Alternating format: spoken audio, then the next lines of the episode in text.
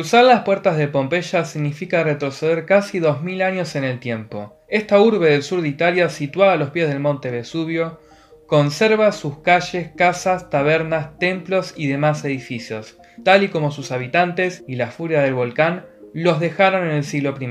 La que un día fue una próspera ciudad portuaria, aunque hoy el mar queda a varios kilómetros de allí, se ha convertido en el yacimiento arqueológico más importante de cuantos perduran de la civilización romana. Bienvenidos a Voces de la Historia. Hoy les traemos un interesante video que trata sobre uno de los acontecimientos históricos más conocidos en los anales de la historia antigua. Acompáñennos en este viaje por la antigua Pompeya, una ciudad atrapada en el tiempo.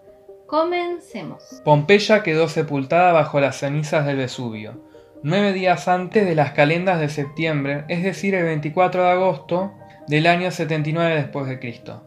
Transcurrieron casi 18 siglos hasta que aquella ciudad romana revelara de nuevo su nombre. Las excavaciones comenzaron en el siglo XVIII, pero en la actualidad se siguen produciendo nuevos hallazgos que nos permiten conocer la antigüedad un poco mejor.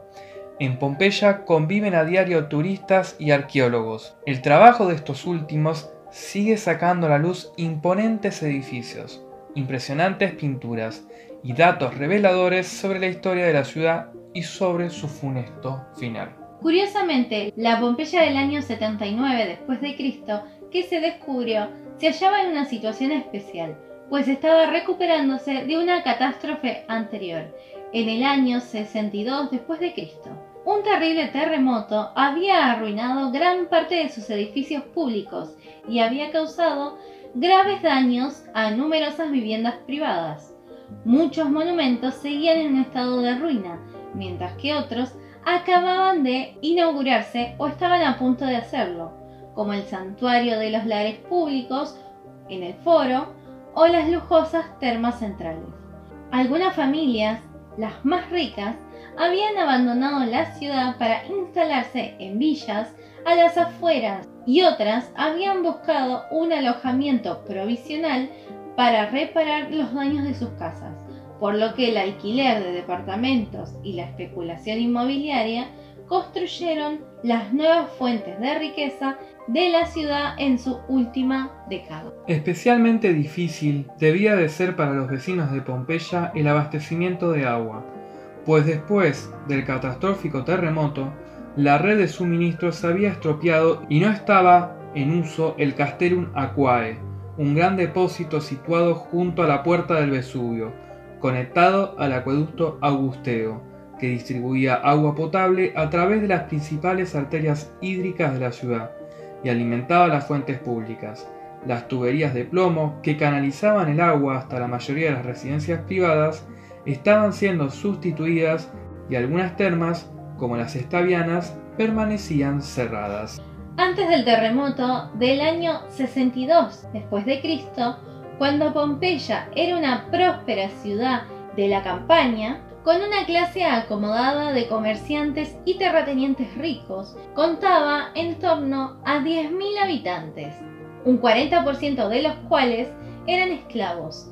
Sus orígenes eran diversos, pues la ciudad había sido poblada por etruscos, griegos, samnitas y romanos, que en diferentes fases de poblamiento imprimieron su huella en su estructura arquitectónica y urbanística, y en los usos, costumbres y cultos de sus habitantes. Por sus calles podía escucharse el griego y el losco, tanto como el latín. La organización de la colonia. Desde el año 80 en que fue nombrada Colonia Cornelia Paneria Pompeiarium, en honor al dictador Lucio Cornelio Sila y a la diosa que lo protegía, Venus, Pompeya se organizó políticamente como cualquier otra colonia romana, con un senado local o consejo de decuriones, integrado por cerca de 100 hombres libres.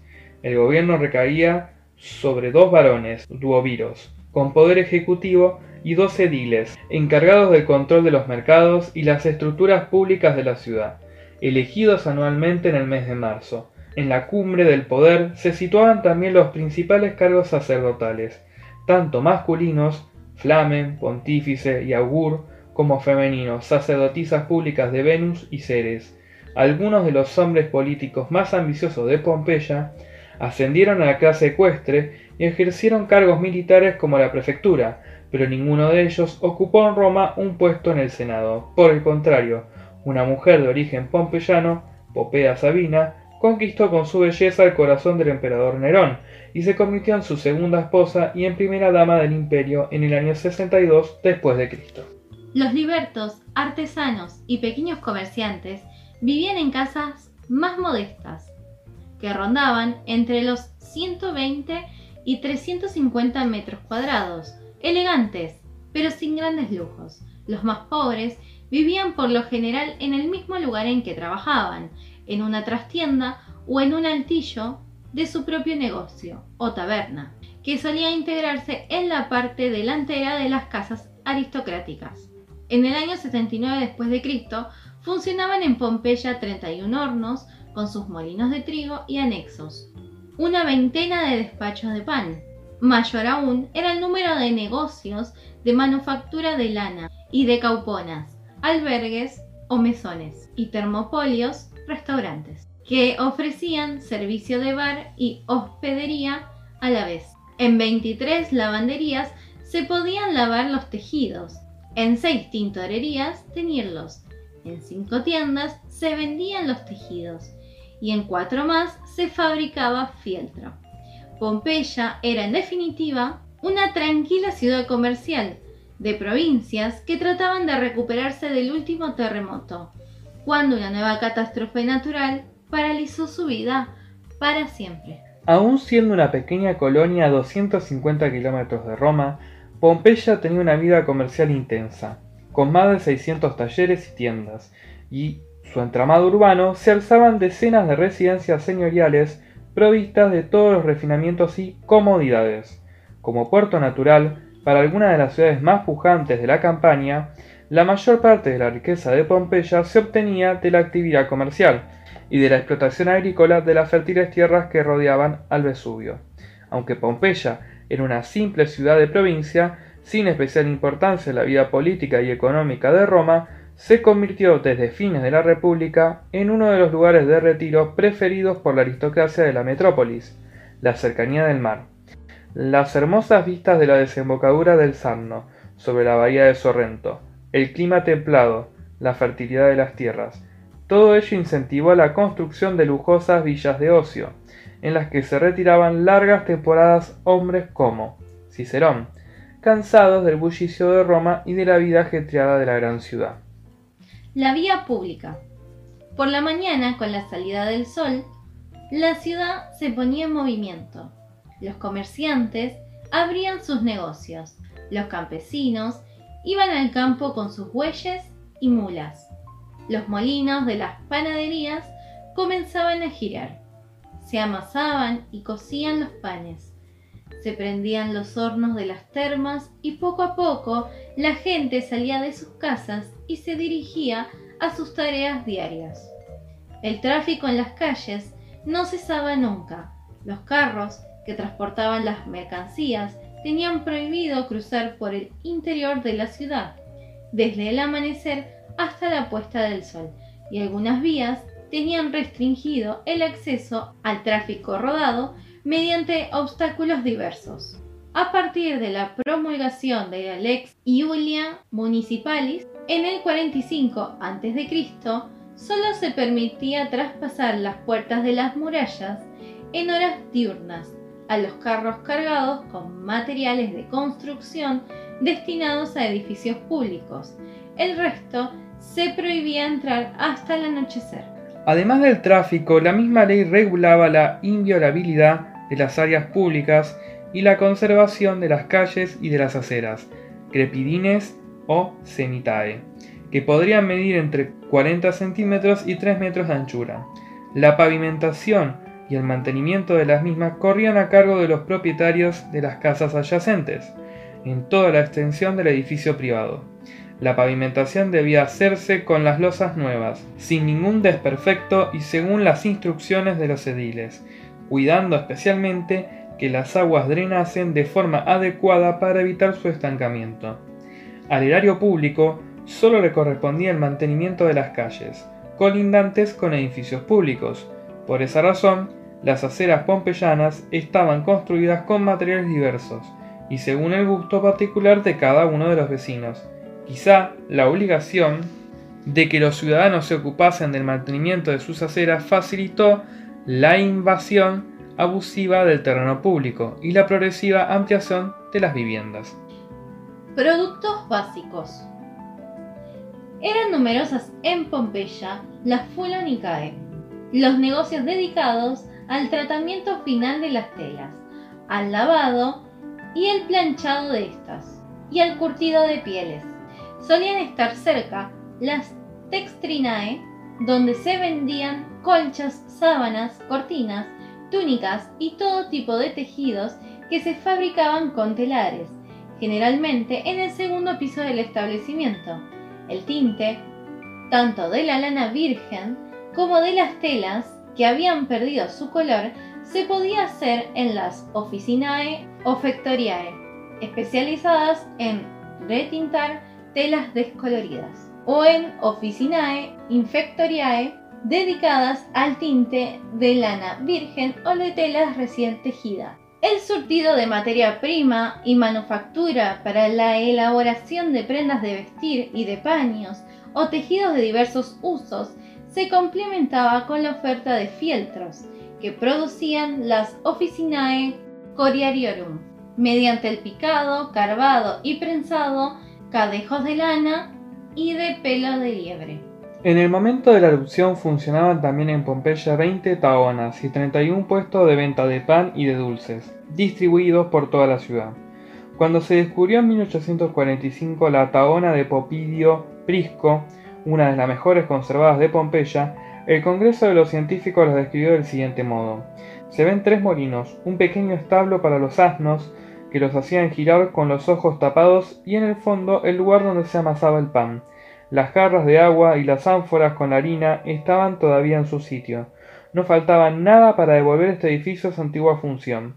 Se podrían poner en movimiento las ruedas del moler, encender el fuego del horno y comer el pan fresco con harina de hace 18 siglos. La ira del volcán y sus cenizas petrificadoras. La mañana del 24 de agosto del año 79 después de Cristo, los pompeyanos vieron salir del Vesubio una gran nube en forma de pino. La lava solidificada que taponaba el volcán fue arrojada por los aires en forma de pequeñas piedras y que el viento arrasó hacia el sudeste en un radio de 70 kilómetros. Cuatro días de intensa lluvia de piedras y cenizas dejaron a Pompeya y Estavia sepultadas. Lo que ocurrió aquel fatídico día de agosto del 79 después de Cristo fue objeto de dos cartas que el Plinio el joven, sobrino del naturalista romano Plinio el viejo, dirigió al historiador Tácito, para narrarle con detalle cómo había muerto su tío y cómo había sido la catástrofe del monte Vesubio. Los dos Plinios, tío y sobrino, se encontraban en el cabo de Miceno, al norte del Golfo de Nápoles, en torno a la hora séptima del 24 de agosto, es decir, hacia la una de la tarde. Advirtieron que se había formado sobre el Vesubio una nube de dimensiones nunca vistas, insólita también por su extraño aspecto, pues tenía la forma de un pino, se alzaba hacia lo alto con un altísimo tronco que se ensanchaba después a modo de ramas, anotó Plinio el joven. Su tío se disponía a salir de su casa para dirigirse hacia el volcán y observar más de cerca el extraordinario fenómeno natural, cuando llegó una desesperada petición de rescate de una amiga, Retina, esposa de Casco, cuya villa se hallaba a los pies del volcán y solo podía huir en barco. Plinio decidió entonces ir en su ayuda con varios tirremes, naves de tres filas de remos para intentar rescatarla, no solo a ella, sino también a otros muchos que habitaban la zona. La navegación quedó pronto obstaculizada por la lluvia de cenizas, piedra pomes y rocas volcánicas incandescentes, así como una marea roja y una playa obstruida por los materiales que proyectaba el volcán. Plinio optó entonces por cambiar el rumbo e ir hacia Estavia, situada en la parte opuesta del Golfo. Con el viento en popa, alcanzó la ciudad esa misma tarde y fue alojado en la casa de su amigo Pomponiano. Durante toda la noche se vieron arder fuegos en diferentes lugares. El nivel de ceniza depositada fue en aumento y de forma alarmante. La lluvia de piedra pómez no cesaba y se produjeron frecuentes temblores de tierra. Una nube mortífera. Al día siguiente, 25 de agosto, la luz del sol quedó oscurecida por la nube que salía del volcán. El mar estaba agitado y era impracticable y comenzaron a llegar bolsas de gases tóxicos que provocaban explosiones e incendio, así como la muerte inmediata de cuantos los respiraban. Prino el Viejo se contaba entre ellos. Hasta el tercer día después de la explosión del Vesubio, Plinio el Joven y su madre no se decidieron a abandonar su casa de Miceno, desde la cual pudieron divisar las avalanchas de roca incandescente que descendían hacia la bahía, hoy conocidas como ondas piroclásticas. En su ida, se unieron a una masa de gente que trataba de alejarse de la zona, con la dificultad de que ni los carros podían circular ni las barcas adelantarse en el mar, que según el joven parecía haberse replegado sobre sí mismo. Y cuando volvió la noche, se oían los gemidos de las mujeres, los gritos de los jóvenes, el clamor de los hombres, unos buscaban a voces a los padres, otros a sus hijos, otros a sus esposos. Añadió.